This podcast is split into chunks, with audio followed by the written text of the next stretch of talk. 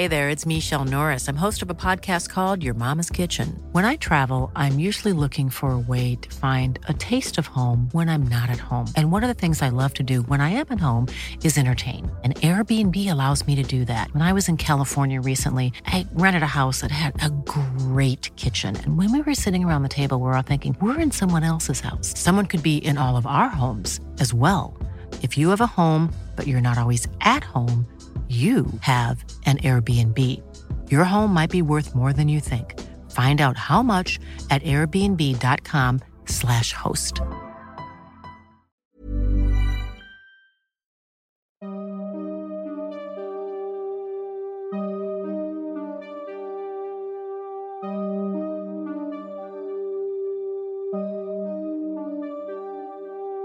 Durante los siguientes minutos escucharás historias que podrían quitarte el sueño. Cosas que pasan con mayor frecuencia de lo que podrías imaginar. Anécdotas vividas por personas reales, como tú, como yo. ¿Estás listo para escucharlas? Así que ponte cómodo y apaga la luz, porque yo soy Emanuel Morales. Y yo Kevin García, y estas son las, historias del mundo creepy. ¿Han escuchado la leyenda de que hay animales que pueden predecir cuando alguien está a punto de morir? Bueno, hace algunos años, después de un accidente, estuve internada durante cuatro días en un hospital. En mi segunda noche, escuché a parte del personal médico platicando sobre un gato negro de ojos verdes que había comenzado recientemente a deambular por el lugar. Decían que éste entraba en las habitaciones de los pacientes para después meterse debajo de las camillas de aquellos que estaban a punto de fallecer. Esa misma noche, durante la madrugada, yo no podía dormir y de pronto sentí algo mirándome fijamente. Me asomé hacia la puerta y vi a ese gato observándome. Me dieron escalofríos, pero este simplemente se dio la vuelta y se fue. Me asusté mucho, en especial porque en la cama contigua había una niña pequeña que estaba sumamente enferma, y la verdad es que nunca supe qué fue lo que pasó con ella. En la alcaldía de Tlalpan se encontraba la clínica psiquiátrica más brutal y aterradora que ha existido en la Ciudad de México. La clínica de San Rafael era famosa por sus horribles gritos que podían escucharse dentro de sus instalaciones y por las horribles torturas y condiciones inhumanas a las que sus pacientes eran sometidos. Desde su fundación a mediados de los años 40 hasta su cierre definitivo en el 2012, este hospital psiquiátrico fue la cuna de innumerables leyendas y anécdotas paranormales. Se cuenta que en los inicios del hospital era sumamente fácil internar a alguien, aunque estuviera completamente sano. Es por ello que en la década de los ochentas, una mujer internó a su hijo cuando éste estaba por cumplir los 18 años, pues la señora no quería que él la dejara sola para irse a vivir su propia vida como adulto, así que decidió internarlo en la clínica, donde el pobre chico fue sometido a horribles torturas y supuestas terapias con choques eléctricos, siendo amenazado por el personal médico con ser lobotomizado si no obedecía sus órdenes, y todo por la simple palabra de su madre. Una vez que volvió a casa, se tardó cinco meses en lograr recordar quién era y poder comunicarse, pues las terapias de choques eléctricos lo habían dejado en un estado casi catatónico, donde simplemente existía, sin saber siquiera su propio nombre. Más que una leyenda urbana, este fue un caso bien documentado, donde Mario Cantú, la víctima de todo esto, ha incluso dado entrevistas contando su aterradora historia. También se cuenta que en una ocasión, uno de los pacientes más inestables del hospital logró atrapar a un niño pequeño, quien era el hijo de una señora que estaba de visita en el hospital. El paciente degolló al niño y después llevó su cadáver ensangrentado a la capilla del hospital. Al tratarse de una clínica fundada por una orden religiosa, los tratamientos, entre comillas, también incluían oraciones y rituales religiosos con el fin de expulsar a los demonios que, según esta gente, eran los causantes de los padecimientos psiquiátricos de muchos de los pacientes. Esto derivó en que, en diversas ocasiones, algunos pacientes fueran sometidos a exorcismos que se prolongaban por días o hasta semanas, sesiones intensas de horror absoluto sin acceso a comida o a las comodidades más básicas. Nada más que agua bendita y los gritos de los clérigos. Con todas estas historias, la energía que llegaba a sentirse por los corredores y las habitaciones del hospital era sumamente pesada y negativa. Ya desde sus primeros años en funcionamiento se hablaba de apariciones paranormales, de sombras que deambulaban por los pasillos y de gritos fantasmales que parecían provenir de la nada. Se cree que los espíritus de quienes llegaron a morir ahí todavía siguen vagando en la propiedad, que actualmente ya no funciona más como un psiquiátrico, pero como cereza sobre el pastel de esta cadena de historias paranormales está lo que sucedió después de que el hospital fuera abandonado. Antes de su demolición, un grupo de cuatro jóvenes decidieron adentrarse a la vieja edificación, dispuestos a grabar cada momento de su recorrido para comprobar por sí mismos si la fama paranormal de este hospital estaba justificada o no. Lamentablemente, después de adentrarse en las abandonadas instalaciones, nada jamás volvió a saberse sobre estos chicos, quienes desaparecieron sin dejar rastro. Este suceso, al parecer, habría inspirado el guion de la película de terror mexicana llamada Archivo 253, donde se narra a manera de metraje encontrado lo que habrían sido los últimos momentos de estos cuatro amigos. Tras ser finalmente demolido en el terreno donde se encontraba el hospital, se edificó un enorme centro comercial, donde para sorpresa de nadie, las manifestaciones paranormales son cosa de cada día, y especialmente de cada noche. En Veracruz, las personas han relatado durante décadas las historias del que es considerado como el hospital más embrujado en todo el estado, el Medicentro de Coatzacoalcos. Este hospital, ubicado en la colonia La Petrolera, solía albergar únicamente a la población de clase alta, debido a su exclusiva ubicación y a sus elevados costos. El sitio se mantuvo en pie durante muchos años hasta que, en 1992, cerró sus puertas de manera súbita, lo que comenzó a alimentar algunos rumores en torno al nosocomio. Existen dos versiones de la historia. La primera cuenta que debido a una mala administración, los dueños entraron en una crisis económica que los llevó a la quiebra, obligándolos a cerrar el lugar. Sin embargo, la segunda es la que perdura en la mayoría de los habitantes de la ciudad, ya que se dice que la verdadera razón detrás de su clausura es debido al elevado volumen de incidentes médicos que ocurrieron dentro.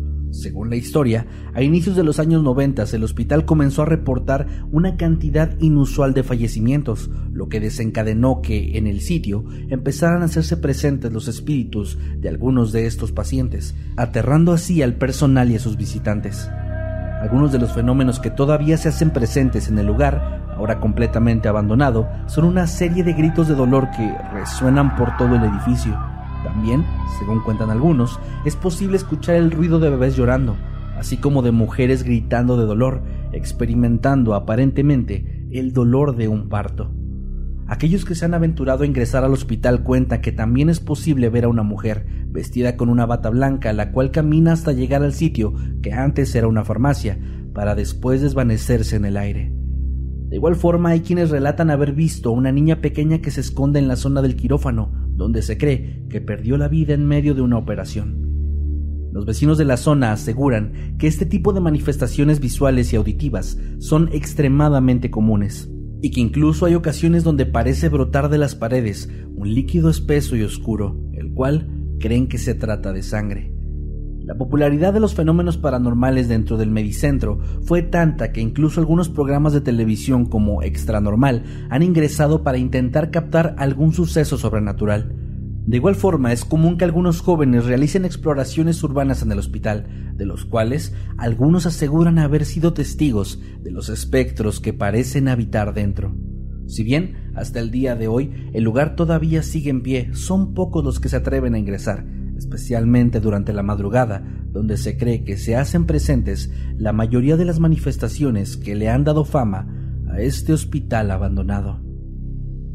Morelia es una de las ciudades más emblemáticas del territorio mexicano y posee una riqueza cultural enorme, por lo cual no es de sorprenderse que existan una gran cantidad de historias y leyendas sobre sus calles y edificios. Entre todas existe una que es bien conocida por cualquier persona que labora en el sector salud, pues esta ha sido pasada de generación en generación a través de los años. Se trata del Hospital Fantasma de Morelia. Este lugar que, según la leyenda, todavía permanece activo al día de hoy, alberga algunas de las historias más espeluznantes de toda la ciudad. Tanto pacientes como personal médico han sido testigos de innumerables acontecimientos extraños que van desde el sonido de gritos agonizantes provenientes de zonas donde no hay absolutamente nadie, hasta la aparición de sombras y espectros que deambulan entre los fríos pasillos del edificio, portando un uniforme médico o las batas que utilizan algunos pacientes. De acuerdo con las historias que se cuentan, es el vigilante del lugar, un hombre que dedicó toda su vida a salvaguardar el edificio, quien ha relatado el origen de algunas de las ánimas que habitan ahí. Una de ellas se hace presente en el quirófano, lugar donde, según los testimonios, se manifiesta una gran cantidad de fenómenos paranormales, de los cuales los médicos cirujanos han sido testigos, tales como alaridos ensordecedores que aparecen de la nada, utensilios que se mueven por cuenta propia e inclusive la presencia de una persona que camina a través de la sala, atravesando las paredes frente a la mirada atónita del personal médico presente. Según la leyenda, se trata de un paciente que fue víctima de la negligencia del cirujano a cargo de su operación, razón por la cual perdió la vida en ese sitio, estando destinado a vagar sin rumbo por los alrededores, buscando el descanso que jamás encontró. Otra zona con alta actividad paranormal es la morgue, donde se ha reportado que es posible percibir el sonido de las puertas de la cámara frigorífica, donde se almacenan los cadáveres, abriéndose y cerrándose una y otra vez. De igual forma, existen testigos de que algunas camillas avanzan por sí solas, como si alguien las estuviera empujando lentamente a través de las habitaciones pero es en el octavo piso donde se encuentra la sala de terapia intensiva que podemos hallar la anécdota más famosa y espeluznante de este hospital. Ahí numerosos testigos han afirmado haberse encontrado con una mujer portando una bata blanca, la cual deambula por los pasillos, dejando tras de sí manchas de sangre que pueden ser vistas en el suelo y las paredes. La mujer, que aparentemente va caminando cruzada de brazos, en señal de que tiene frío, suele ser vista por algunos segundos para después simplemente desvanecerse en el aire. Cuando las personas van a revisar, se encuentran con que las espeluznantes manchas carmesí también han desaparecido. Según las historias que se cuentan, esta mujer fue una paciente del hospital muchos años atrás, la cual fue sometida a un trasplante de riñón. Sin embargo, el órgano no funcionó adecuadamente, por lo que la chica de pronto despertó debido a un terrible dolor causado por la operación. Desesperada intentó pedir ayuda, pero nadie la escuchó, lo que la llevó a levantarse y golpearse con fuerza en las paredes, finalmente provocando que ésta cayera por una de las ventanas hacia su muerte segura. Todos estos relatos han convertido a este lugar en una de las leyendas más escalofriantes de la ciudad. Sin embargo, si eres una persona observadora, te habrás dado cuenta de un detalle importante y es que en ningún momento hemos mencionado el nombre o la ubicación del recinto. Esto es debido a que parte del misterio que envuelve a la leyenda es también lo que da origen a su nombre. Es el hecho de que nadie sabe con exactitud cuál es el hospital fantasma. Pero gracias a la historia de la mujer en el octavo piso, podemos tener una idea bastante clara, ya que en Morelia, el único edificio que posee tal cantidad de pisos es uno que fue construido en el terreno del antiguo Hospital General de Morelia, el cual fue inaugurado en 1901 y cerró sus puertas 56 años después. Sin embargo, este edificio fue demolido y en la actualidad sobre sus cimientos se hiergue la Unidad Médico Familiar del IMSS número 80. ¿Es acaso este el Hospital de las Leyendas? Como dije antes, nadie lo sabe con certeza, aunque es muy probable que, si algún día visitas esta emblemática ciudad, puedas escuchar de boca de sus habitantes alguna otra historia del famoso Hospital Fantasma. Hey, I'm Ryan Reynolds. Recently, I asked Mint Mobile's legal team if big wireless companies are allowed to raise prices due to inflation. They said yes. And then when I asked if raising prices technically violates those onerous two-year contracts, they said, "What the f*** are you talking about? You insane Hollywood ass." So to recap, we're cutting the price of Mint Unlimited from $30 a month to just $15 a month. Give it a try at mintmobile.com slash switch. $45 up front for three months plus taxes and fees. Promoting for new customers for limited time. Unlimited more than 40 gigabytes per month. Slows. Full terms at mintmobile.com.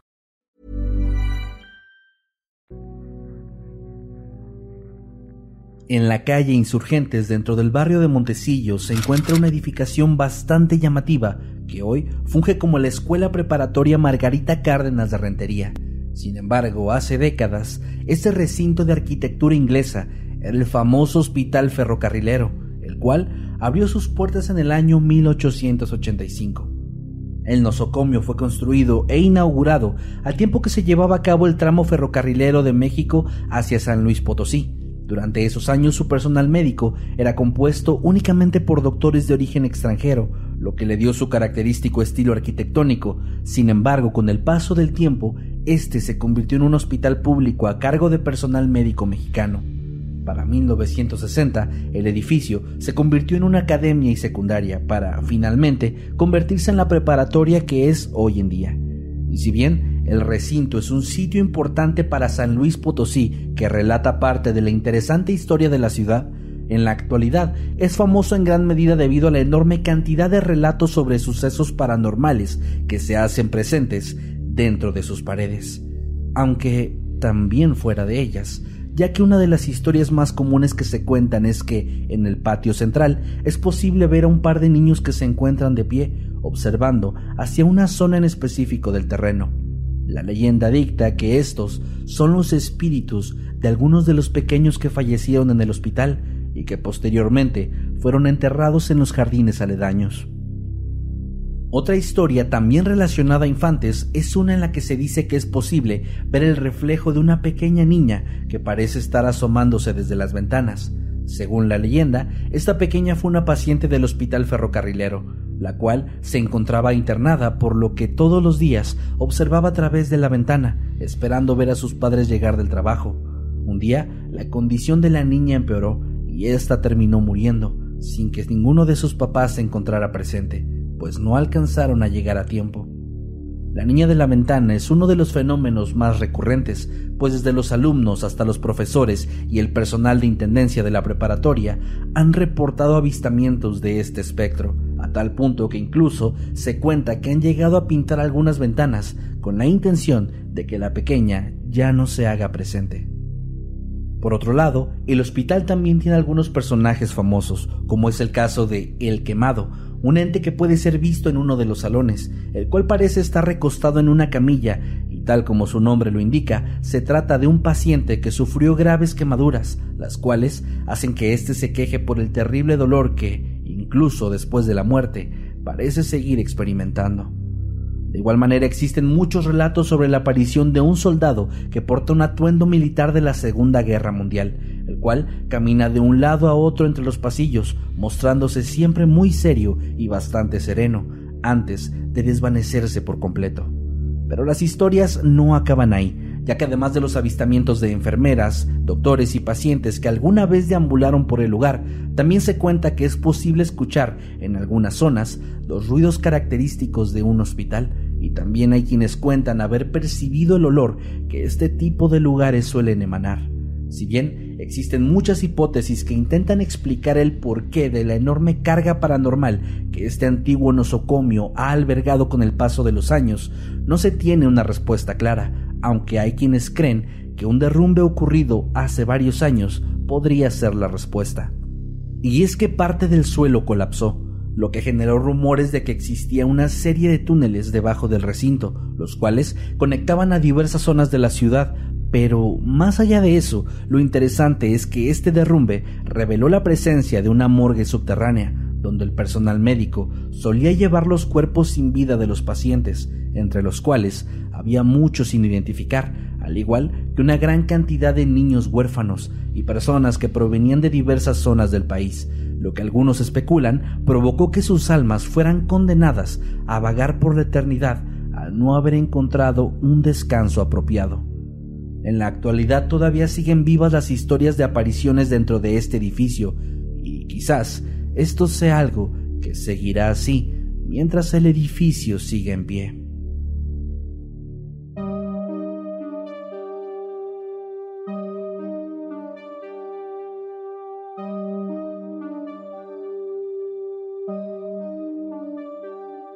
Hemos llegado al final de este episodio. Recuerda que puedes escucharnos cada lunes, miércoles y viernes a las 2 de la tarde en tu plataforma de streaming favorita. Y que nos puedes seguir a través de todas nuestras redes sociales como arroba emanuel-night y arroba Kevin Masketman. También puedes adquirir nuestro libro antológico de terror, Estoy muerto y sigo gritando, en cualquier parte del mundo. Todos los enlaces en la descripción de este episodio. Gracias por acompañarnos en otro episodio de Historias de Mundo Creepy. Buenas noches y dulces sueños.